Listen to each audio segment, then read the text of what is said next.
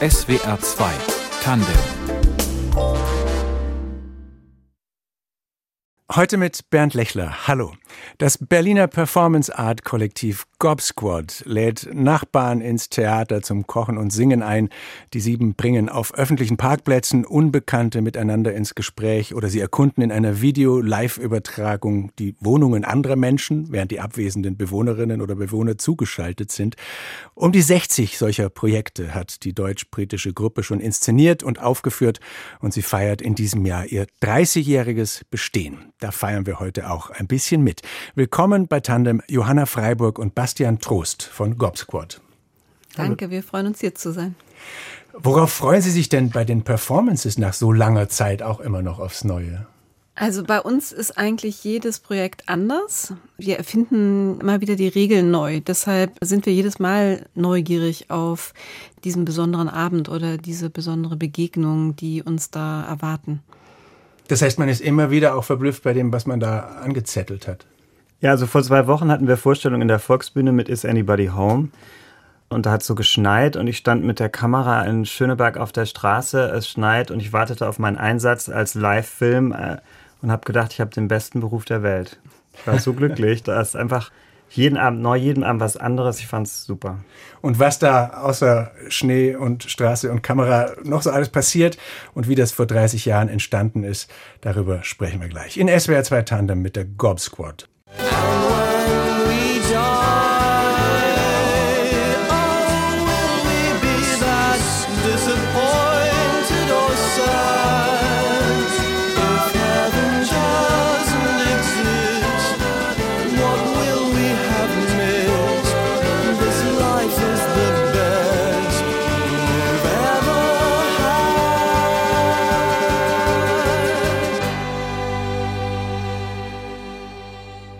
Tonight We Fly, The Divine Comedy in SWR 2 Tandem, ausgesucht von unseren Gästen Johanna Freiburg und Bastian Trost vom Performance-Kollektiv Gob Squad. Was hat's mit diesem Song für eine Bewandtnis? Den Song spielen wir immer beim Applaus von Super Nightshot. Das ist ein Projekt, was auch schon 20 Jahre in unserem Repertoire ist.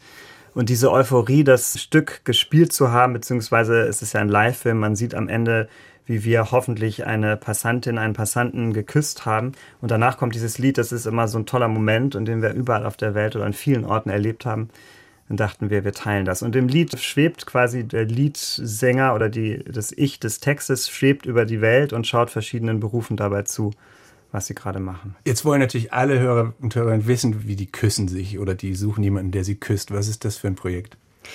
Ja, es ist unser erfolgreichstes Stück. Wir haben das vor 20 Jahren ungefähr in Berlin an der Kastanienallee entwickelt und dachten damals, das ist ganz spezifisch, das kann es eigentlich nur dort geben, weil es eben sich mit dem Ort auseinandersetzt. Also wir gehen mit Kameras bewaffnet raus auf die Straße in den Alltag und filmen uns dabei, wie wir Begegnungen mit Passanten, Passantinnen haben.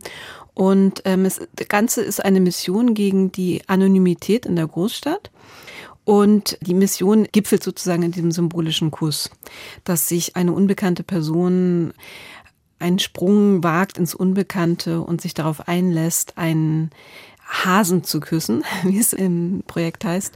Und es wird so zu einem Symbol seiner eigenen Grenzen zu überschreiten, neugierig zu sein auf etwas Unbekanntes und sich zu öffnen für den Augenblick und eben auch die Mitbewohner dieser Stadt. Und heute ist es unser erfolgreichstes Stück. Wir haben das auf allen Kontinenten gespielt, spielen es im März wieder in Basel.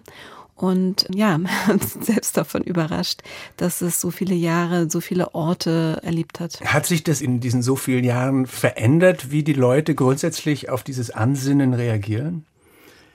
Ja, auf den Gobsquad-Projekten versuchen wir ja über Popkultur, quasi über Bande mit den Menschen in Kontakt zu kommen. Und das funktioniert auch weiterhin in Super Nightshot, dass man Bezug nimmt auf Heldengeschichten, auf Hollywood-Kino oder auf Serien oder einfach Geschichten von Heldinnen. Was sich schon verändert hat, ist das Bewusstsein für, was passiert mit dem Material. Also wir sind vor 20 Jahren auf die Kastanienallee gegangen mit Sony-Videokameras, die ziemlich groß waren. Und die Menschen waren noch nicht so skeptisch, dass das Material dann für immer erhalten bleibt. Und heute ist Oder es schon ganz veröffentlicht wird und für alle ja, sichtbar. Genau. Und jetzt ist es schon ein Thema und die Leute wollen wissen, was damit passiert. Ja, das hat sich verändert, würde ich ja, sagen. Zu der Zeit, wo wir damit angefangen haben, gab es noch nicht sowas wie Selfie-Sticks zum Beispiel. Wir benutzen die Stative, auf denen die Kameras, also wir benutzen eigentlich immer so Do-it-yourself-Technik, also eben so wie Video-Heimkameras und dann eben diese simplen Stative und die tragen wir so auf der Hüfte wie Selfie-Sticks. Aber das gab es zu der Zeit überhaupt noch gar nicht. Und das hat dann auch neugierig gemacht. Und heute ist eher die Erwartung, oh, das wird auf TikTok gestellt oder YouTube, das ist eher so normal für Menschen. Damals dachten sie vielleicht, sie kommen ins Fernsehen oder. Frau Freiburg, Sie haben Gob Squad 1994 gegründet. Da waren Sie als Studentin der Theaterwissenschaft in England im Auslandssemester. Wo, in welcher Stadt? Nottingham. Nottingham. Was war die Idee? Die Idee bei der Gründung von Gobscott also ich bin dazugestoßen. Die Gründungsmitglieder kamen aus England und waren uns ein bisschen voraus. Sie waren schon fertig mit der Uni und die Idee war, eine Gruppe zu gründen, in der kollektiv gearbeitet wird, also in der Autorschaft geteilt wird und die Konzeption, die Inszenierung und die Darstellung gemeinsam erfolgt. Das hat sich eben dann über die Jahre erhalten. Aber es war mehr offenbar die Organisationsform als das Genre, was Sie interessiert hat. Oder beides? Beides. Also uns hat sehr die Arbeitsweise angesprochen. Also damals war es ja vielleicht auch noch nicht so bewusst, dass es, wir wussten damals nicht, dass wir uns jetzt auf so eine lebenslange Zusammenarbeit einlassen würden, sondern es war erstmal ein einzelnes Projekt, was wir zusammen gemacht haben, wo uns eben die Zusammenarbeit gut gefallen hat. Und das hat sich dann wiederholt und ja, jetzt machen wir es heute noch. Und gleichzeitig waren Berit Stumpf und ich, die eben aus Gießen von der angewandten Theaterwissenschaft zu diesem Austausch nach Nottingham zum Creative Arts Chorus gegangen sind, sehr angetan von dem Credo, dass Kunst auch oder Theater auch unterhalten darf. Also, dass es gleichzeitig klug sein kann und unterhaltend und die Referenzen auf Popkultur oder ähm, Hollywood-Filme, auf Musik, auf visuelle Kunst, das hat uns sehr angesprochen. Ihre Bühnenheimat ist heute das Hau, das Hebbel am Ufer in Berlin. Sie sind aber immer auch viel getourt, auf der ganzen Welt eigentlich, kann man sagen. In den nächsten Monaten sei ich, Basel haben Sie angesprochen, Dresden, Berlin, Aarhus in Dänemark. Wird man ein bisschen häuslicher im Lauf der Jahrzehnte? Dass man nicht mehr viel wegfahren will. Also da war jetzt kein exotisches Ziel dabei. Ach so, ja, also gut, das liegt jetzt in der aktuellen. Tour, ist jetzt eher Zufall. Also wir waren jetzt auch, genau, letztes Jahr in Nashville und ah. also insofern, die, ja, es ist ein bisschen weniger geworden durch die Pandemie auf jeden Fall und man wird sich auch bewusster, dass man nicht mehr, ich meine, wir sind vor der Pandemie teilweise für wenige Vorstellungen um die ganze Welt geflogen. Also es ist wirklich auch ein Bewusstsein, was sich vielleicht verändert hat dass das auch anders möglich ist. Aber es ist sehr unterschiedlich und natürlich sind wir da der internationalen Lage ähm, abhängig davon, wie die gerade ist. Wir, wir, gehen jetzt nicht los und sagen, wir würden gerne mal dahin oder dahin fahren, sondern wir werden eingeladen zu Festivals oder zu bestimmten Anlässen. Jetzt zum 30-jährigen Jubiläum wird unter anderem eine Performance von früher wieder gezeigt, Room Service. Um nochmal ein Beispiel zu zitieren, was passiert da? Ja, das kann ich erzählen, weil Room Service war das erste Projekt, wo ich dabei war, vor 20 Jahren entwickelt eben, da bin ich dazugestoßen. Und da war die Idee eben, eine schlaflose Nacht mit den ZuschauerInnen zusammen in einem Hotel zu verbringen. Die ZuschauerInnen sind unten in einer Bar oder im Foyer oder hier in Berlin wird es nun ein Kino sein, denn da gibt es ein Hotel, das direkt daneben ein Kino hat. Es schauen vier Menschen dabei zu, die alleine in einem Hotelzimmer jeweils sind und versuchen, die Zeit totzuschlagen, eigentlich mehr oder weniger. Wie immer ohne exaktes Skript, nur mit einer Grundstruktur, die passt bei Room Service zum Beispiel, ich glaube, auf vier DIN A4 Blätter. Sind das noch die gleichen wie damals? Es wird immer wieder neu ausgedruckt, also nicht die gleichen Blätter. es ist noch die gleiche Struktur. Ja, hat sich nicht so viel dran verändert. Ich glaube, was typisch ist für Gobscott, ist ein, ein ziemlich stabiles Gerüst zu entwickeln und dadurch, dass, sagen wir mal, das Fleisch am Skelett immer wieder neu dazukommt, muss da vielleicht das Skelett nicht verändert werden. Und wie aus einer so knappen Grundstruktur dann Performancekunst wird, darüber sprechen wir nach der nächsten Musik. Die haben auch wieder Sie mitgebracht. Memleketim von Aytin Alpman, ein türkisches Lied aus den 70ern. Ein Satz dazu? Ja, das findet statt in unserem neuen Stück Handle with Care. Ein türkischer Chor hat das mitgebracht und wir haben es geliebt und es war ein Ohrwurm und blieb irgendwie bei uns. Gözü pek yanık bağrı, türkü söyler çobanı Zengin, fakir hepsi de sevdalı. Ben gönlümü eğlerim Gerisi Allah kerim. Bir başkadır benim memleketim. Lay lay lay lay lay lay lay la La la lay lay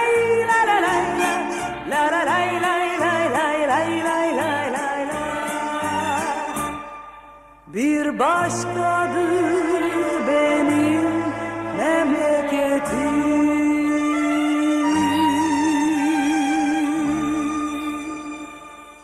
SWR 2 Tandem mit der Gorb Squad aus Berlin. Zwei des siebenköpfigen Performance-Kollektivs sind bei mir im Studio, Johanna Freiburg und Bastian Trost.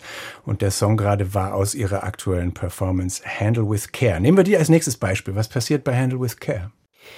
Bei Handle with Care haben wir zusammengearbeitet mit Menschen aus der Nachbarschaft unserer Stammspielstätte Hauhebel am Ufer.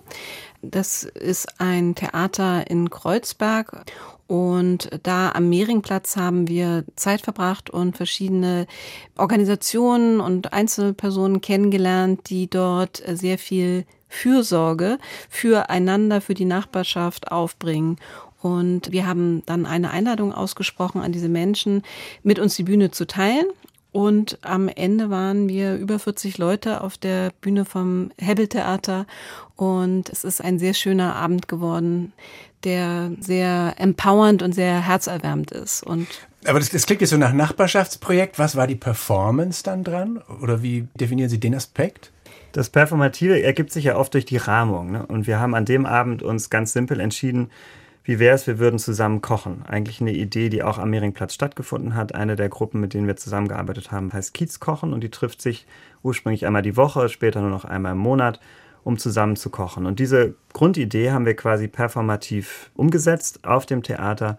Hinter einer Gase haben wir alle Beteiligten eingeladen, mit uns zusammen zu kochen. Und das Performative im Alltag, jeder weiß, ein Gericht zu kochen hat einen bestimmten Ablauf. Erst müssen die Zwiebeln geschnitten werden, dann wird das Wasser gekocht, was auch immer. Und das ist eigentlich das, was Gobsquad ja oft macht, sind Strukturen oder ein Gerüst, wie wir vorhin schon zu Room Service gesagt haben, eine starke Struktur zu geben. Und in dem Fall war das das Kochen. Und dazwischen gab es verschiedene kleine Szenen oder Momente, wo wir die anderen Menschen vorgestellt haben oder wo die sich selber eingebracht haben. Und was wir beim Kiezkochen erlebt haben, war eben, dass da Menschen zusammenkommen aus ganz unterschiedlichen Zusammenhängen, sehr diverse Gruppe von altersmäßig, also Menschen über 80, manchmal Kinder, viele so alt wie wir, also ganz großes Spektrum, auch aus ganz unterschiedlichen Herkunftsländern zusammenhängen und dass diese Menschen dann um einen Tisch sitzen und zusammen diese Zeit verbringen. Und das kommt ja sehr selten vor. Also meistens bewegen wir uns ja doch immer in denselben Zusammenhängen und das war eigentlich so unsere Motivation Motivation für den Abend, das nachzubilden im Theater. Wie viel haben Sie da genau mitbekommen von? Also was für Momente oder Szenen sind Ihnen im Gedächtnis geblieben? Also mich hat besonders berührt, überhaupt mit Menschen in Kontakt zu kommen, die nie auf der Bühne gestanden haben und trotzdem Lust hatten, mit uns zu agieren und sich in diese teilweise doch auch herausfordernde Situation zu begeben, vor anderen Menschen zu performen. Und da haben wir ein ganz simples Spiel an einer Stelle gespielt, was mir großen Spaß gemacht hat das Mikrofon in die Mitte zu stellen, quasi mit Blick zu den Zuschauenden und zu sagen, was sind die Themen, über die wir heute nicht sprechen, um hier so zusammen sein zu können. Und das war eigentlich jeden Abend neu. Das Mikro war offen und die Leute kamen nach vorne und auch Leute, die sonst nicht sprechen wollten, haben dann einzelne Sätze gesagt. Und später, Zum Beispiel?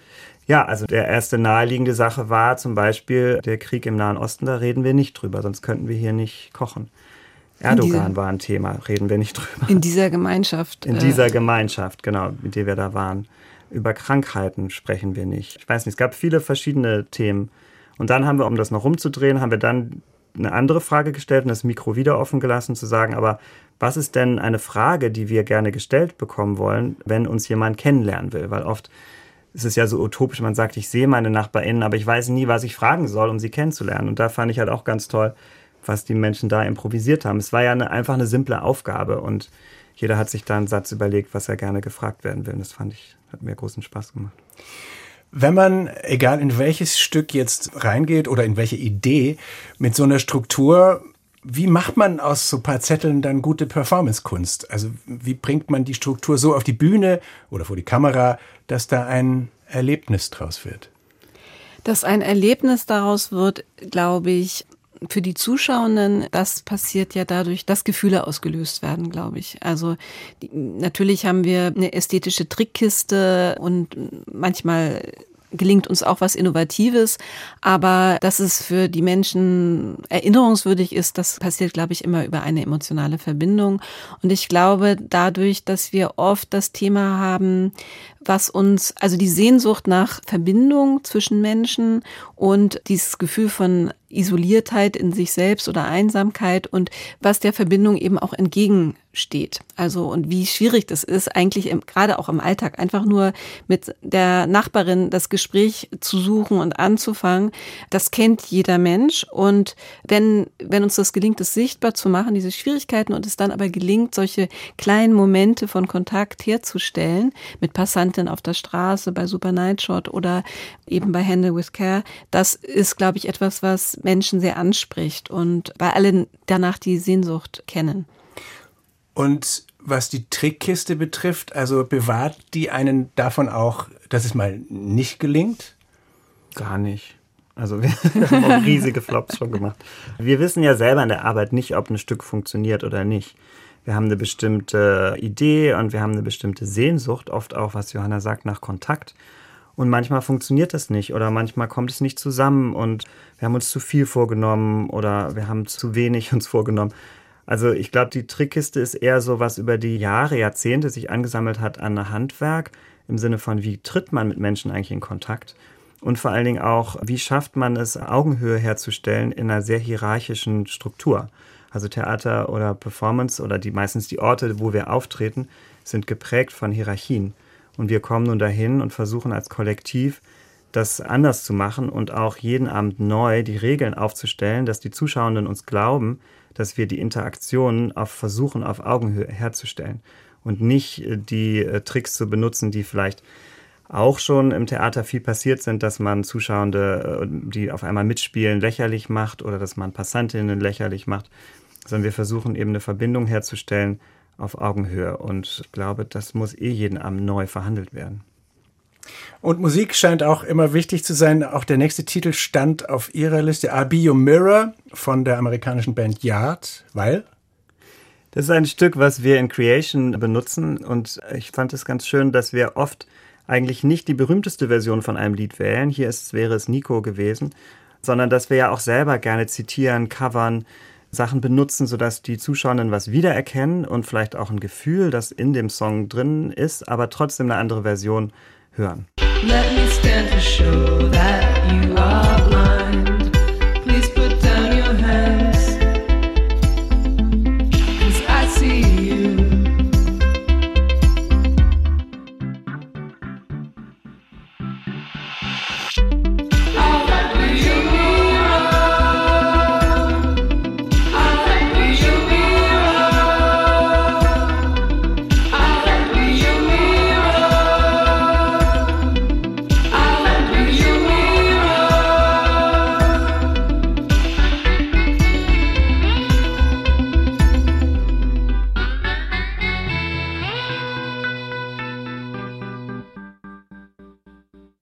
Johanna Freiburg und Bastian Trost sind zu Gast heute in SBR 2 Tandem, beide von dem britisch-deutschen Performance-Kollektiv Gob Squad, das in Berlin zu Hause ist, aber eigentlich schon die ganze Welt bespielt hat. Wieso eigentlich dieser Name Gob Squad, den, ich weiß nicht, man übersetzt das gleich mit Rotztruppe oder irgendwie so, haben Sie mit dem auch schon mal gehadert?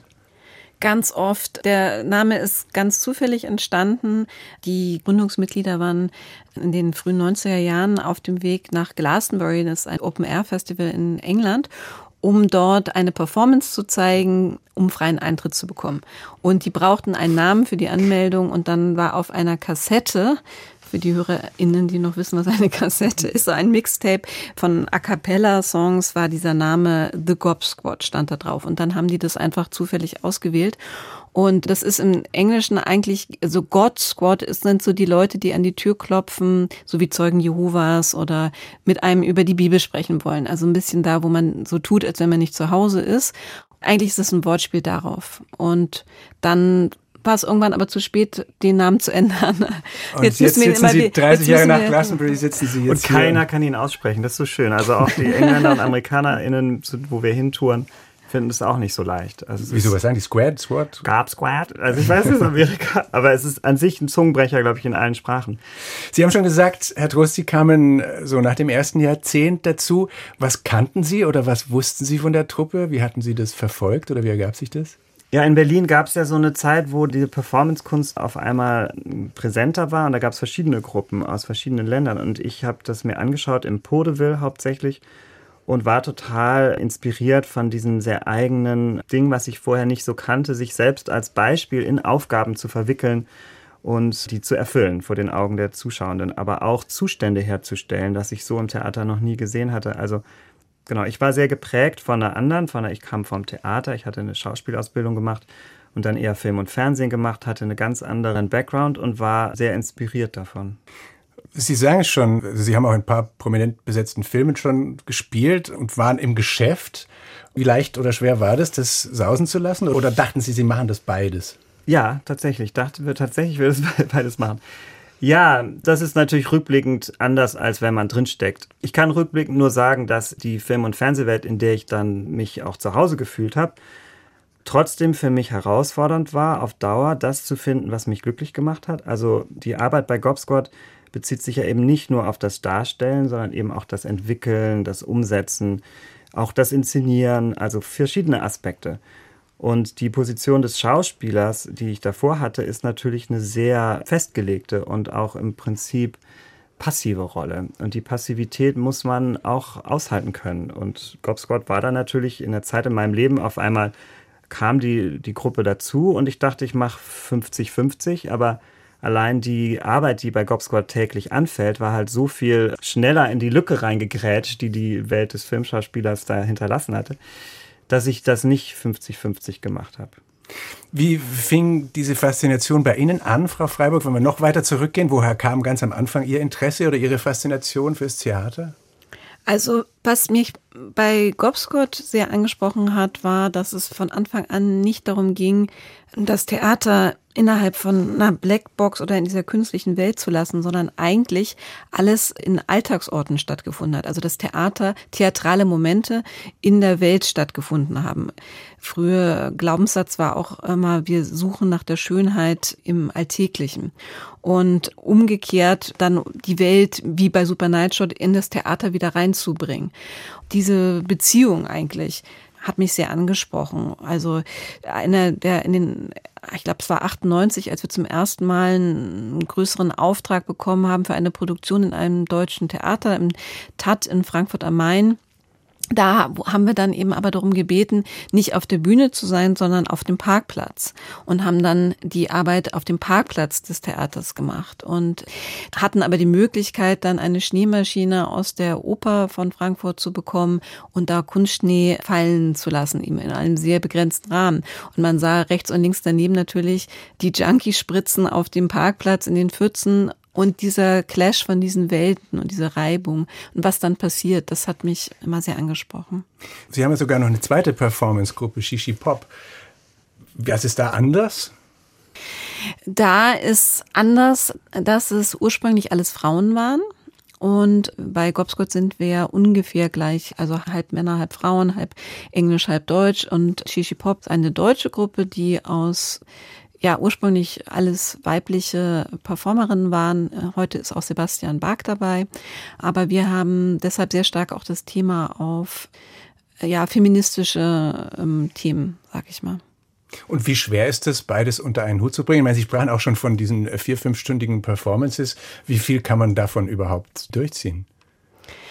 Ja, das ist entstanden praktisch in der Zeit, wo wir eben nur ein Projekt im Jahr gemacht haben und dann ist es so gewachsen. Also es ist nicht besonders vernünftig, dass ich beides mache, aber es ist halt, äh, ich kann nicht das eine oder andere lassen. Es ist so ein bisschen, als wenn einem jemand sagt, entscheide dich zwischen Vater und Mutter oder sowas. Das ist einfach so gewachsen und das ist jetzt ein Balanceakt, dass ich für beides Zeit finde und ja, nicht ohne Schmerzen weil ich dann auch immer wieder auf Sachen verzichten muss oder umgekehrt die eine Gruppe auf mich verzichten muss oder die andere. Aber es funktioniert mehr oder weniger. Macht aber auch Platz für Neues. Ne? Also weil als ich dazu kam vor 20 Jahren, war ein Stück eben Room Service mit fünf Stunden Dauer und die PerformerInnen, die das entwickelt haben, konnten nicht so viel Zeit verbringen. Also man konnte nicht mehrere Shows hintereinander spielen, weil Menschen Kinder hatten oder andere Gruppen oder, und dadurch waren andere PerformerInnen halt auch nötig. Das heißt, ich hatte die Chance dazu zu kommen.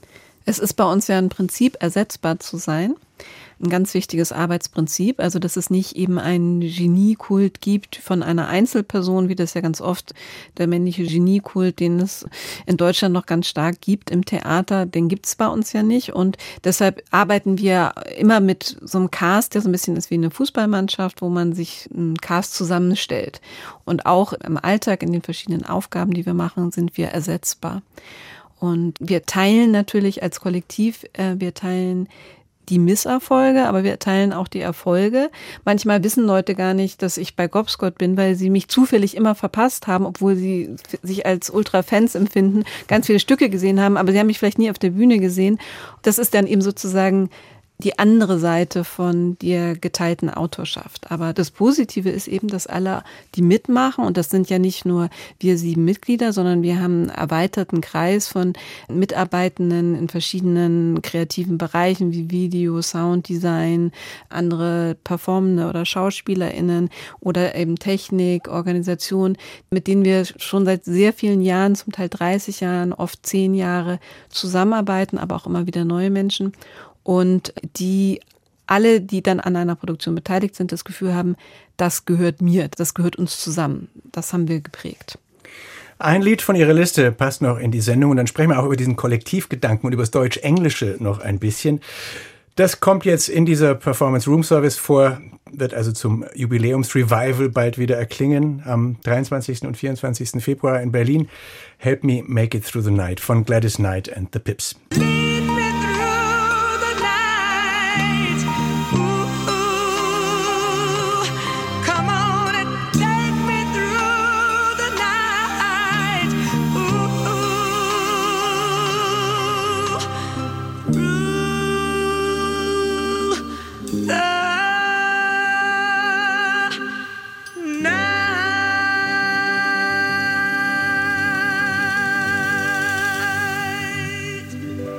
Das britisch-deutsche Performance-Kollektiv Gob Squad ist zu Gast in SWR 2 Tandem, vertreten durch Johanna Freiburg und Bastian Trost. Und diese beiden Stichworte würde ich gerne noch ansprechen, wenn die Zeit reicht. Britisch-Deutsch und Kollektiv. Merken Sie nach 30 Jahren überhaupt noch, dass Sie aus zwei verschiedenen Ländern kommen, Sie SchauspielerInnen? Ja, das merken wir. Absolut, ja. Ja, total. Woran? Naja, äh, wir haben auch sehr lange gebraucht, bis wir überhaupt die Unterschiede zugelassen haben. Ich glaube, am Anfang ging es viel darum, das Verbindende zu suchen, was ja zum Beispiel nicht Sprache ist. Also deswegen sind die Stücke oft nicht sehr textbasiert, weil Sprache nicht das verbindende Element ist. Und erst sehr spät, eigentlich im Zuge des Brexits, ging es auf einmal ganz stark um unsere Herkunft. Und wir haben diesen Abend gemacht, uh, I Love You Goodbye, wo wir alle unser Gericht aus der Kindheit gekocht haben, was uns sehr geprägt hat und uns gegenseitig als äh, Chefs und Sous-Chefs benutzt haben, wo wir dann auch erklären mussten, wo wir herkommen, was wir essen. Und Essen ist ja oft ein Thema, was sehr viel mit Heimat, Familie und so zu tun hat. Das heißt, da kamen viele Elemente, die trennend sind eigentlich äh, vor, weil wir sonst uns doch sehr auf das Verbindende konzentriert haben. Hätte die Heimat von Gob Squad auch Nottingham werden können? Ja, also in den Anfangsjahren waren wir, ähm, die ersten Projekte haben in Nottingham stattgefunden. Und dann waren wir manchmal auch in Hamburg, dann in Berlin. Wir sind eigentlich in Berlin ansässig geworden darüber, dass wir hier eine ähm, die Chance hatten, einen Raum zu bekommen für mehrere Jahre als Artist in Residence im Podeville. Wie wichtig ist trotzdem der Einfluss der britischen Popkultur zum Beispiel? Enorm wichtig insofern, weil das auch wieder das Verbindende ist. Also die Popkultur war das, worüber wir sprechen konnten. Und natürlich gibt es auch, als ich neu in der Gruppe war, unglaublich viele Referenzpunkte, die ich gar nicht kannte von Popkultur, die sehr britisch spezifisch war. Und die Briten wiederum kannten dann auch nicht die deutsche Popkultur so gut. Aber es ist enorm wichtig, eben ganz anders als Theater. Theater war keine Referenz, weil eigentlich kaum jemand äh, von uns ins Theater gegangen ist. Das heißt, wir haben uns auf andere Felder eben auch, aber auch bildende Kunst und Musik und so versucht zu, ähm, ja, da zu verständigen. Und dieses aus zwei Ländern aufs gemeinsame Projekt gucken, wo schlägt sich das nieder? Wo merkt man dieses Zusammenspiel oder auch einen Konflikt? Also es sind ja oft auch die Art und Weise, wie kommuniziert wird. Also das ist ja kulturell geprägt. Als Deutsche, glaube ich, werden wir von den englischen Mitgliedern als manchmal zu direkt empfunden oder also wir sind sehr direkt, sehr sprechen, benennen Sachen ganz klar und das kann äh, auch positiv gesehen werden, aber manchmal ist es eben auch einfach, glaube ich, schockierend. Umgekehrt kann ich manchmal nicht so richtig dechiffrieren, ob es ein Ja oder Nein ist, wenn jemand etwas freundlicher verpackt, sag ich mal. Und ich glaube, vielleicht, wenn ich Engländerin wäre, könnte ich aber denken, oh ja, das ist ein Hard No, Hard Pass. Ähm, und ich übersehe das aber vielleicht so, ne? weil es anders üblich ist, etwas zu sagen. Das kommt ja in vielen unterschiedlichen Kulturen, also nicht nur Deutsch-Englisch vor, dass es dann zu Missverständnissen kommen kann. Sie haben gerade den Brexit schon angesprochen und das Stück dazu, darüber sprachen wir vor fünf Jahren auch in dieser Sendung. Da waren Sie sozusagen zum 25-Jährigen hier. Was hat sich für Sie als binationale Künstlergruppe dadurch verändert seither? Ja, interessanterweise, das letzte Stück Handle with Care hat ein Element in die Gruppe reingebracht, was eigentlich stark von der britischen Kultur geprägt war, sich eben mehr verpflichtet zu fühlen als Künstlerin, die Gesellschaft in ihrer ganzen Diversität auch in den Kunstwerken, die man macht, abzubilden und sich nicht nur darauf zu beschränken, die eigene Herkunft, die eigene Blase oder was auch immer zu thematisieren. Und ich glaube, dass die Impulse, die da aus England kamen, von deren äh, Kulturförderung, was ja da ganz anders ist als hier, doch stark uns geprägt haben nach dem Brexit, was aber jetzt mit dem Brexit, glaube ich, nicht so viel zu tun hat. Das war da auch schon vorher Thema. Und sonst ist es eher, ja, ich glaube, es hat das Administrative verändert hauptsächlich. Ne? Also wenn wir England oder wenn wir äh, dahin reisen wollen, ist es wesentlich schwieriger. Es hat komischerweise aber auch dazu geführt, dass es eine Art äh, Entscheidung gab, auch nochmal neu für Berlin und für unseren Standort hier. Und was seither auch war, Sie hatten es schon kurz benannt, war die Pandemie, die Sie bestimmt auch in eine Krise gebracht hat, wirtschaftlich zumindest. War da diese Form des Kollektivs was, was Sie durchgetragen hat? Wahrscheinlich, ja. Wobei äh, das ja schon eine Zeit war, wo äh, wir sehr vereinzelt wurden. Also alle Menschen. Ähm, da wiederum wichtig war, dass durch Zoom-Konferenzen oder Videokonferenzen wir zum Beispiel auch mit einer Kollegin, die in England lebt, anders zusammenkommen konnten. Und eine andere Kollegin ist in der Zeit nach England gegangen, um ihre kranke Mutter zu pflegen. Und wir konnten dann anders miteinander verbunden sein, als wir das zu normalen Zeiten, sage ich jetzt mal, hätten wir das gar nicht begriffen, dass das möglich ist. Und dadurch ist England wieder näher an uns rangerückt, paradoxerweise. Allerdings ist es so, dass wir im Moment dort keine unserer Arbeiten eigentlich zeigen können, also fast gar nicht mehr. Das hat auch mit der Förderlandschaft da zu tun, mit der schwierigen wirtschaftlichen Situation in England oder in Großbritannien. Und umgekehrt versuchen wir aber eben Wege zu finden, andere KünstlerInnen von dort auch nach wie vor nach hierher auch einzuladen, um diesen Austausch mit diesen Ländern wach zu halten und lebendig zu halten. Das denke ich ist ganz besonders wichtig jetzt nach dem Brexit. Zur Pandemie wollte ich nur sagen, es war interessant zu beobachten, dass in der Pandemie auf einmal die Theater auch geschlossen waren und alle waren ähm, auf einmal sehr äh, bestürzt. Was kann man eigentlich machen außerhalb des Theaters? Und das, was wir schon 20 Jahre damals oder 25 Jahre schon gemacht hatten, wie Johanna gesagt hat, kein Problem zu haben, den Parkplatz statt der Bühne zu benutzen, war auf einmal nun ein Vorteil oder unsere konstante Arbeit mit der Videotechnik war auf einmal in der Pandemie ein Vorteil. Und wir haben ein Projekt gemacht, das hieß äh, Show Me a Good Time und wurde dann auch zum Theatertreffen eingeladen, wo wir genau diese Leerstelle, das Theater ist leer, wir reden mit den Menschen draußen und fragen nochmal nach, wofür braucht ihr eigentlich das Theater? Das waren also quasi der Werkzeugkasten, den wir entwickelt hatten, kam auf einmal gut zum Einsatz, weil wir, ich hatte das Gefühl, wir waren auf so eine Krise besser vorbereitet als andere Institutionen. Super Schlusswort. Wir könnten ja eh jetzt noch eine ganze Sendung machen über diese 30 Jahre, wie Sie es zu siebt geschafft haben, in dieser Konstellation auch weitgehend konstant zusammenzuarbeiten. Aber vielleicht gucken wir noch ganz kurz in die Zukunft. Ich weiß nicht, ob wir Sie in fünf Jahren schon wieder einladen können, aber wie, vielleicht in zehn wäre das realistisch. Sehen Sie sich da noch als Gob Squad aktiv? Ja, das denke ich schon. Das denke ich ist Fall, realistisch, ja. ja. Bin aber auch das jüngste Mitglied, also ich hoffe das schon.